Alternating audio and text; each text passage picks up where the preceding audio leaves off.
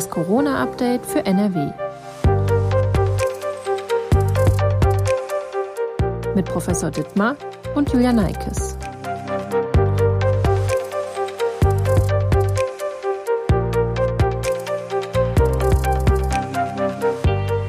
Hallo und herzlich willkommen zu einer weiteren Folge von Das Corona-Update für NRW. Heute ist Mittwoch, der 23. Februar. Mein Name ist Julia Neikes und ich arbeite in der Videoabteilung der Funke Mediengruppe in Essen. Wir wollen in dieser Podcast-Folge über das Covid-19-Medikament Paxlovid sprechen, das jetzt auch bei uns in Deutschland ausgeliefert wird und vor schweren Verläufen schützen soll. Macht dieses Medikament einen bedeutenden Unterschied im Kampf gegen das Coronavirus? Außerdem unter anderem Thema Karneval in NRW. Sind Karnevalsfeiern jetzt eine gute Idee? Ich freue mich, dass Professor Ulf Dittmar, Leiter der Virologie am Uniklinikum in Essen, wieder mein Gesprächspartner ist und uns aktuelle Fragen rund um das Thema Corona beantwortet. Hallo, Herr Professor Dittmar. Guten Tag, Frau Neikes. Der Pharmakonzern Pfizer hat in Deutschland mit der Auslieferung des Covid-19-Medikaments Paxlovid begonnen, das vor allen Dingen Menschen mit einem erhöhten Risiko für einen schweren Corona-Verlauf oder Covid-19-Verlauf besser gesagt helfen soll. Als wir Mitte Dezember im Rahmen dieses Podcasts darüber gesprochen haben, war das Produkt hier bei uns in der EU noch nicht zugelassen. Das ist inzwischen anders. Und deswegen einmal die Frage, wie wichtig ist das Medikament Paxlovid in, im Kampf gegen SARS-CoV-2 jetzt aktuell in der Pandemie für uns? Ja, ich glaube, dass das ein wichtiger Schritt ist, weil das ist das ähm, wirksamste Medikament, was wir kennen. Es äh, gibt ja auch andere Medikamente, Antikörper zum Beispiel ähm, oder ein anderes Medikament, äh, Molnupiravir, ähm, aber Paxlovid ist äh, tatsächlich das, äh, was am besten wirkt von diesen Wirkstoffen. Und ähm, für die Krankenhäuser macht das natürlich einen großen Unterschied ähm, und insgesamt natürlich äh, für die Bevölkerung, wenn vor allen Dingen Risikopatienten ähm, die sich infiziert haben, dann frühzeitig behandelt werden können. Die Behandlung ist auch einfach. Es ist ein oral einzunehmendes Medikament, also einfach als Tablette. Und ähm, tatsächlich zeigen die Studien, dass es, wenn es innerhalb der ersten drei Tage nach Infektionsnachweis eingenommen wird, 90 Prozent aller schweren Verläufe verhindern kann. Ähm, auch bei fünf Tagen kann es, glaube ich, noch über 70 Prozent aller schweren Verläufe verhindern. Das ist ähm, ein sehr großer Unterschied, würde dazu führen, dass die Krankenhäuser entlastet werden und wir natürlich weniger Leid mit Covid-19 in Deutschland hätten. Also sprich äh, eine weitere Säule im Kampf gegen die Erkrankung letztendlich. Ja, ich halte das für eine wichtige Säule, die eben vor allen Dingen auch sehr wichtig ist für die Menschen, die ähm, ein schwer, stark geschwächtes Immunsystem haben und sich deswegen kaum durch Impfung schützen können. Da haben wir jetzt ein Mittel in der Hand, ähm, dass wenn sich so jemand infiziert, ich sage mal ein Organtransplantierter zum Beispiel ähm, oder eine Person mit HIV, ähm, wo man dann sofort dieses Medikament äh, geben kann, um zu verhindern, dass so jemand schwer erkrankt. Wie wirkt Paxlovid denn im Körper? Ähm, das besteht aus zwei verschiedenen Substanzen und die eine Substanz hemmt sehr stark ein Enzym, ähm, also ein Teil des Virus, was das Virus braucht, um sich zu vermehren. Das ist der letztendlich ähm, antivirale Wirkstoff und das ist sehr effizient. Das Virus kann sich dann nicht mehr vermehren in den Zellen, wenn dieser Wirkstoff da ist ähm, weil dieses Enzym eben nicht mehr funktionell ist und ähm, das ist absolut essentiell für das Virus, um sich vermehren zu können. Ähm, und der zweite Teil ist ein altbekannter. Das ist ähm, ein Stoff, der andere Medikamente in ihrer Wirkung verstärkt. Das ist ein Stoff, der schon lange bei der HIV-Therapie eingesetzt wird und ganz ähnliche Medikamente, die bei HIV eingesetzt werden, in ihrer Wirkung verstärkt. Ähm, das ist das sogenannte Ritonavir. Und äh, das wird eben zusätzlich gegeben, um die Wirkung zu verstärken. Und äh, das ist ein hervorragender Wirkverstärker, so dass diese Kombination dann letztendlich so erfolgreich wirkt. Wir äh, sprechen ja im Zusammenhang mit Impfungen auch immer unter anderem über Nebenwirkungen. Sind bei diesem Medikament auch irgendwelche Nebenwirkungen bekannt?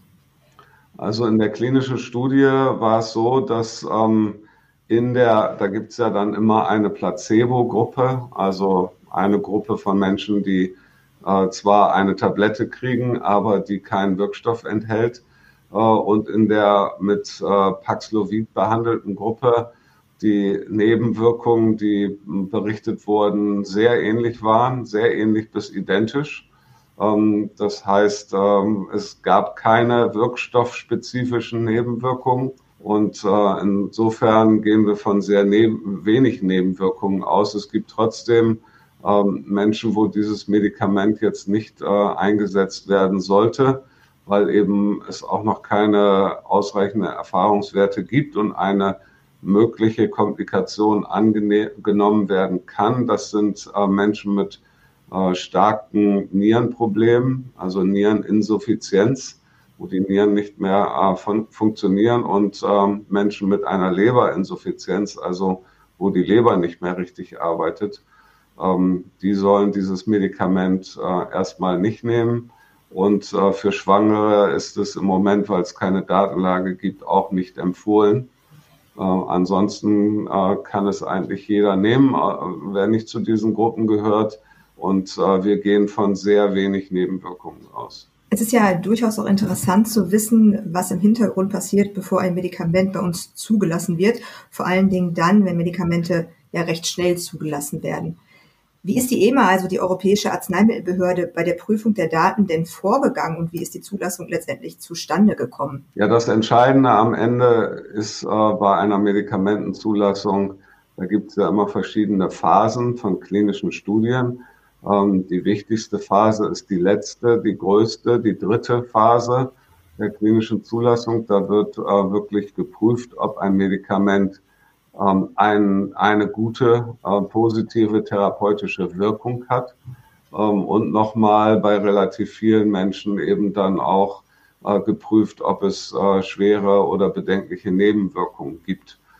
Ähm, in diesem Fall war das eben so, das ähm, waren Studien, die hauptsächlich in den USA durchgeführt worden sind bei Covid-19 ähm, Patienten, also wie gesagt, Patienten sehr kurz nach der Infektion. Also man hat äh, die SARS-CoV-2-Infektion nachgewiesen ähm, in Risikopatienten. Die sind dann sofort behandelt worden.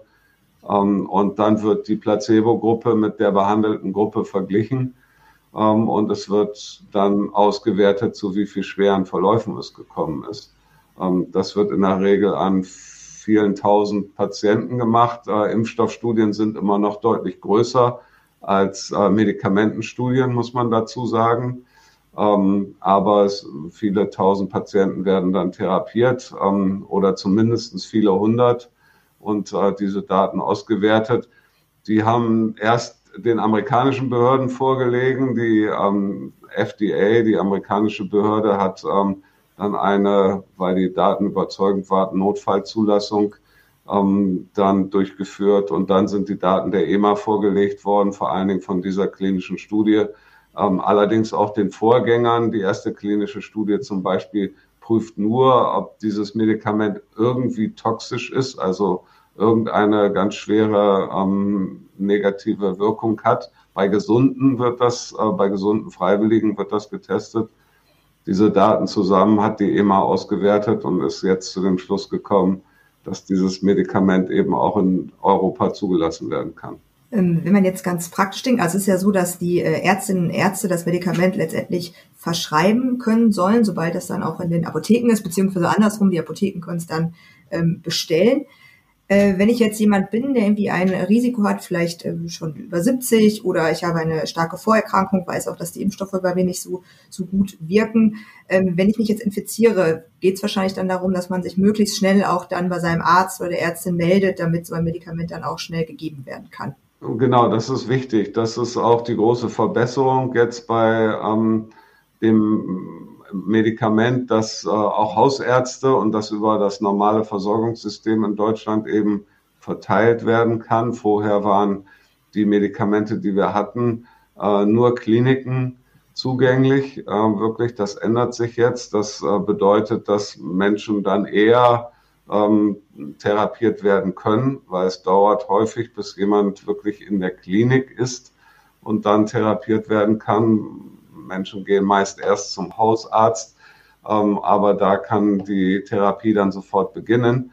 Und es ist ganz richtig, ähm, gerade wenn jemand weiß, ich gehöre zu den Risikogruppen, und ähm, Risiko definiere ich hier vor allen Dingen bei Menschen, die sich nicht äh, gut impfen lassen können, die sehr geringe Antikörpertiter haben, weil eben ihr Immunsystem nicht gut funktioniert. Diese Menschen wissen das in der Regel sehr genau, dass das bei ihnen so ist, dass wenn die feststellen, ich habe einen positiven Antigen-Schnelltest zum Beispiel oder ich habe Symptome, die auf Covid-19 hindeuten könnten, bitte gehen Sie sofort zum Hausarzt, ähm, weil dieses Medikament muss in einem bestimmten Zeitrahmen eingesetzt werden, damit es wirklich gut hilft.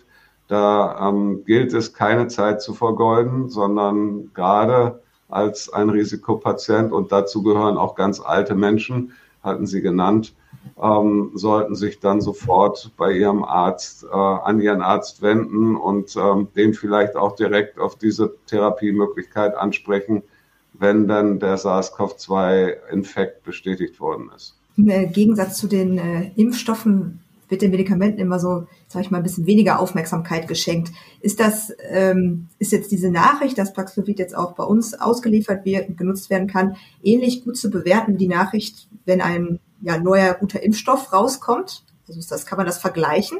Ja, also es, es ist nicht ganz zu vergleichen, weil die der Einsatzbereich ist ja anders. Ja. Bei, bei der Impfung würden wir gerne, dass ein Großteil der Bevölkerung sich impft, damit wir dieses Virus wirklich stoppen können oder zumindestens schon prophylaktisch dann eben alle schweren Verläufe verhindern können. Ähm, bei Medikamenten ist es dann ja immer so, das wird erst eingesetzt, wenn äh, jemand schon erkrankt oder infiziert ist. Ähm, aber dadurch, dass äh, dieses Medikament nicht sozusagen schon bei schwer Erkrankten eingesetzt wird, sondern dann ganz früh eingesetzt wird, ist es natürlich doch dann schon damit zu vergleichen, ungefähr wie ein Impfstoff wirkt. Nämlich ähm, es soll dann verhindern, dass es überhaupt zu einem schweren Krankheitsverlauf kommt. Ähm, das lässt sich natürlich für den Einzelnen dann immer schwer messen. Der hat dann, weiß er, ist infiziert durch einen positiven Antigentest und dann nimmt er dieses Medikament und am Ende sagen dann vielleicht einige, ja, ich habe gar nichts gemerkt. Ähm, ich weiß aber auch gar nicht, ob ich überhaupt schwer erkrankt wäre. Das weiß dann natürlich keiner am Ende. Ähm, bedeutet aber nicht, dass dieses Medikament nicht sehr, sehr wichtig ist, äh, gerade für solche äh, Risikogruppen. Also ich glaube schon, dass das jetzt ein sehr wichtiger Baustein auch in der Pandemie ist, weil es geht am Ende ja nicht um jede einzelne Virusinfektion, die bei vielen auch harmlos abläuft. Das ist ja nicht das gesellschaftliche und medizinische Problem, sondern die schweren Infektionen, die bis zum Tod führen können, sind das Problem. Wenn wir die damit verhindern können, dann ist das durchaus ein Gamechanger in der Pandemie. Apropos äh, schwere Erkrankungen, ich komme als nächstes einmal, bevor wir über das Thema Karneval sprechen, ähm, zum Thema aktuelles Infektionsgeschehen. Ähm, mit Blick auf die Krankenhäuser in Nordrhein-Westfalen befinden wir uns weiterhin auf einem für uns ja, guten oder positiven Weg. Also wie ist die Lage in den Krankenhäusern aktuell? Ja, wir sind stabil aufgestellt, muss man sagen. Also auf den ähm, Intensivstationen hat sich in der Omikron-Welle eben zum Glück nicht so viel getan. Da war die Lage die ganze Zeit eigentlich stabil und ähm, sie ist stabil geblieben. Wir haben jetzt nicht äh, sehr stark abnehmende Patientenzahlen. Ähm, es ist auf einem gleichbleibenden Niveau, was aber gut zu bewältigen ist. Ähm, was äh, eben nicht heißt, dass es nicht einzelne leider dramatisch verlaufende Infektionen gibt. Ähm, die gibt es auch weiterhin. Und es gibt auch Menschen, die an Covid-19 versterben. Ähm, auch das gibt es leider weiterhin. Dann äh, bei den Normalpatienten ist es so, dass wir da noch relativ viel haben. auch relativ viel, wo das eine Zusatzdiagnose ist. Es gibt eigentlich ein ganz anderes medizinisches Problem. Und äh, dann werden die zusätzlich SARS-CoV-2 positiv getestet, weil das Virus doch noch sehr breit verbreitet ist in der Bevölkerung. Ähm, aber die Zahlen steigen nicht mehr. Sie sind ähm, auf einem relativ hohen Niveau, was auch fordernd ist äh, für so eine Klinik, stabil. Ähm, aber wir können da jetzt viel besser mit umgehen, weil wir deutlich weniger Personalausfälle haben, als das vor zwei, zweieinhalb Wochen der Fall war. Also die Personallage hat sich deutlich stabilisiert. Und äh, deswegen können wir die, und wir hatten Tag gestern hatten wir 100 ähm, Corona-Patienten. Ich nenne sie jetzt mal Corona-Patienten, weil eigentlich das Wort Covid-19 falsch ist äh, bei diesen Patienten, weil wie gesagt ein Teil, und das äh, sind teilweise bis zu 40, 50 Prozent, gar kein Covid-19 haben. Sie sind aber infiziert mit SARS-CoV-2. Ähm, und diese 100 Patienten sind schon eine Aufgabe für so ein Krankenhaus wie unseres. Ähm, aber diese Aufgabe kann man durchaus bewältigen. Man kann ja auch davon ausgehen, dass es in den nächsten Wochen dann irgendwann auch langsam weiter runtergeht. Langsam, aber stetig. Äh, genau, da die Infektionszahlen zwar relativ langsam, aber doch äh, in den letzten Tagen gesunken sind, würden wir davon ausgehen, dass wir auch weniger dieser Patienten haben und tatsächlich, wenn man jetzt ähm, sich zum Beispiel anguckt, wie viele Patienten kommen über die Notaufnahme jetzt selber, weil sie sich krank fühlen ins Krankenhaus, dann war das relativ stabil, auch die letzten Tage mit einem eher etwas abnehmenden Trend. Also wir hoffen, dass wir ähm, von dieser Zahl 100 Patienten ähm, die zumindest infiziert sind oder sogar äh, an Covid-19 erkrankt, dass wir da auch noch weiter runterkommen. Ich hatte es gerade schon gesagt, ich würde ganz gerne auch einmal über ähm, Karneval sprechen. Karneval läuft ja auch in diesem Jahr nicht so ganz, wie wir uns das vielleicht äh, ja, vorstellen, beziehungsweise wie es Karnevalsfans gerne hätten, sage ich jetzt mal. In vielen NRW-Städten fallen Karnevalssitzungen aus, Umzüge werden verschoben oder auch die Veranstaltungen finden unter bestimmten Corona-Regeln statt. Das handhaben die Städte dann auch ganz unterschiedlich.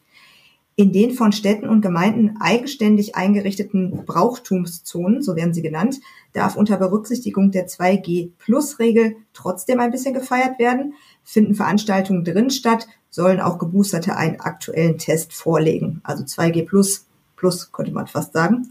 Die Landesregierung hat den Städten mit der neuen Corona-Schutzverordnung die Möglichkeit gegeben, diese Zonen, also diese Brauchtumszonen, äh, mit verschärften Regeln einzuführen oder auszuweisen für Karneval. Ob und wie das dann im Detail gemacht wird, liegt dann wiederum bei ja, jeder einzelnen Kommune. Nach fast zwei Jahren Pandemie ist es verständlich, dass die Menschen endlich wieder feiern möchten, zumindest ein bisschen in einem gewissen Rahmen. Vor allen Dingen, wenn man berücksichtigt, dass der Höhepunkt der Omikron-Welle überschritten ist, die Infektionszahlen langsam sinken und diese Variante für weniger schwere Verläufe sorgt.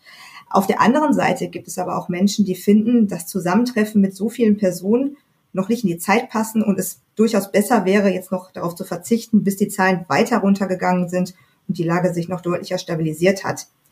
Was denken Sie denn? Sind Karnevalsveranstaltungen in der aktuellen Phase der Pandemie verantwortbar? Ja, es ist natürlich so, dass äh, auch die Karnevalisten eine Durststrecke hinter sich haben, die schon relativ lang ist. Ähm, das ist ja ein ähnliches Thema wie Konzerte zum Beispiel. Und ähm, ich glaube tatsächlich, dass die Gefahr bei kleineren Veranstaltungen außerhalb, also außerhalb von Gebäuden, also im Freien, ähm, recht gering ist, wenn man nicht unbedingt jeden, der neben einem steht, küssen muss.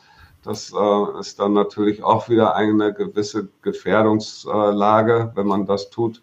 Ähm, aber diese Brauchtumszonen und äh, die Möglichkeit, dass kleinere Gruppen im Freien feiern können, ist, glaube ich, in der jetzigen Situation durchaus vertretbar. Ähm, eine Kappensitzung kann ich mir tatsächlich im Moment in der jetzigen Lage einfach nicht vorstellen. Ähm, wir wissen, dass sich auch geboosterte Menschen infizieren können, wenn es in, der in, in einem Raum eine Person gibt, die ähm, als Superspreader unheimlich viel Virus verteilt. Das haben wir zum Beispiel in Diskotheken gesehen.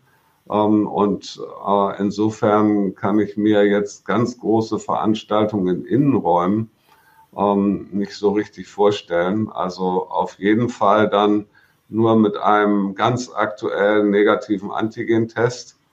Ähm, das ist, glaube ich, absolut Bedingung, egal ob jemand nur ein, zweifach geimpft ist oder geboostert ist. Da darf man an der Stelle dann tatsächlich keinen Unterschied machen. Ähm, aber vielleicht äh, könnten wir auch diese großen Veranstaltungen im geschlossenen Räumen auch noch ein Jahr verzichten. Das äh, wäre sicherlich besser. Ähm, wie gesagt, die anderen Veranstaltungen im Freien, ähm, das ist durchaus vertretbar.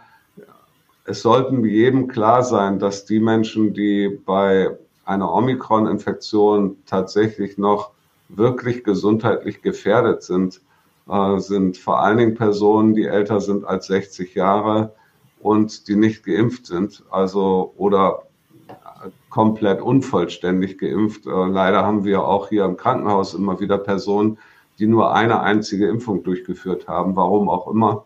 Ähm, die können auch an Omikron schwer erkranken. Und ich kann solchen Personen über 60-Jährigen, die nicht äh, wirklich vollständig geimpft sind, auch nicht raten, an irgendwelchen Karnevalsveranstaltungen teilzunehmen, auch nicht an größeren Veranstaltungen im Freien. Da ist das Infektionsrisiko auch nicht gleich null. Und ähm, dass solche Menschen schwer erkranken und auch sterben können an Omikron, haben wir leider bei vielen Menschen in den USA gesehen.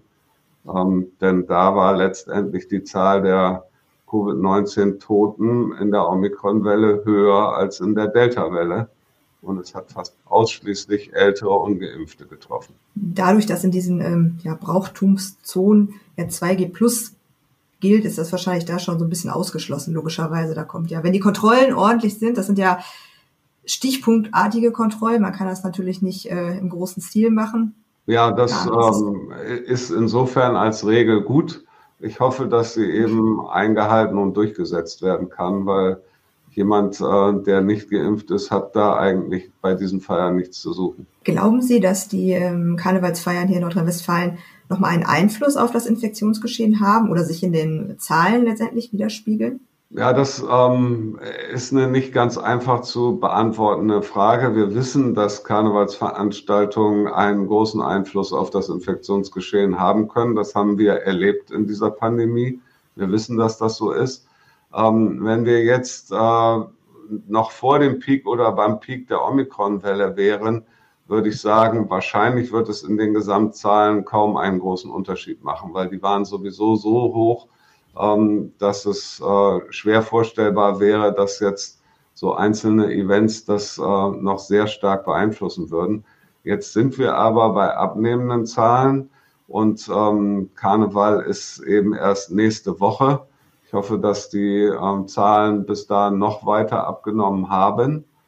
Ähm, und dann kann es durchaus sein, dass wenn es ähm, da lange Infektionsketten und äh, große ähm, Superspreading-Events bei Karneval gibt, dass man das auch in bestimmten Zahlen, zumindest lokal, dann leider wieder wird ablesen können.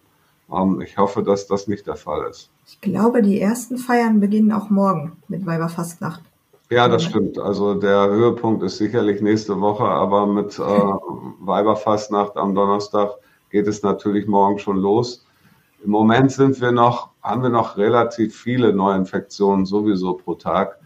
Ähm, da weiß ich nicht, ähm, wenn diese Feiern sich im Rahmen halten, äh, kann ich mir nicht vorstellen, dass wir das an der Zahl der Neuinfektionen oder Inzidenzwerten sofort werden ablesen können. Wenn wir jetzt ganz normal Karneval feiern würden wie vor Corona, äh, dann glaube ich schon, dass wir diesen Effekt äh, wenige Tage später sofort in den Zahlen sehen würden. Gibt es denn äh, ansonsten vielleicht noch etwas, was Sie Karnevalisten aus ja, ähm, raten würden oder was sie beachten sollten, zum Beispiel um ihre älteren Angehörigen nach den Karnevalstagen nicht anzustecken? Gibt es da so Tipps, die man geben könnte? Ja, ich hatte schon eines genannt, was sicherlich ähm, beliebt ist beim Karneval, nämlich ähm, viele Leute zu küssen oder ähm, Getränke miteinander zu teilen und zusammen auszutrinken. Äh, das wäre vielleicht was, was man dieses Jahr ähm, nicht machen sollte.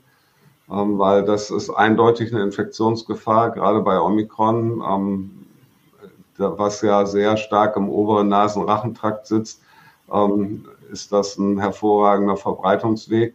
Und ähm, wenn man dann als äh, jüngerer Mensch oder ähm, nicht gefährdeter an solchen Karnevalsfeiern teilnimmt, dann sollte man danach äh, für ein paar Tage den Kontakt zu besonders vulnerablen Menschen vermeiden.